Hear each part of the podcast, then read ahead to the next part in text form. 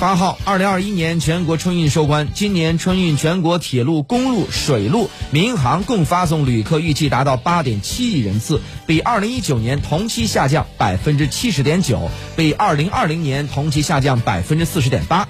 各地积极响应就地过年号召客运量较往年降幅明显。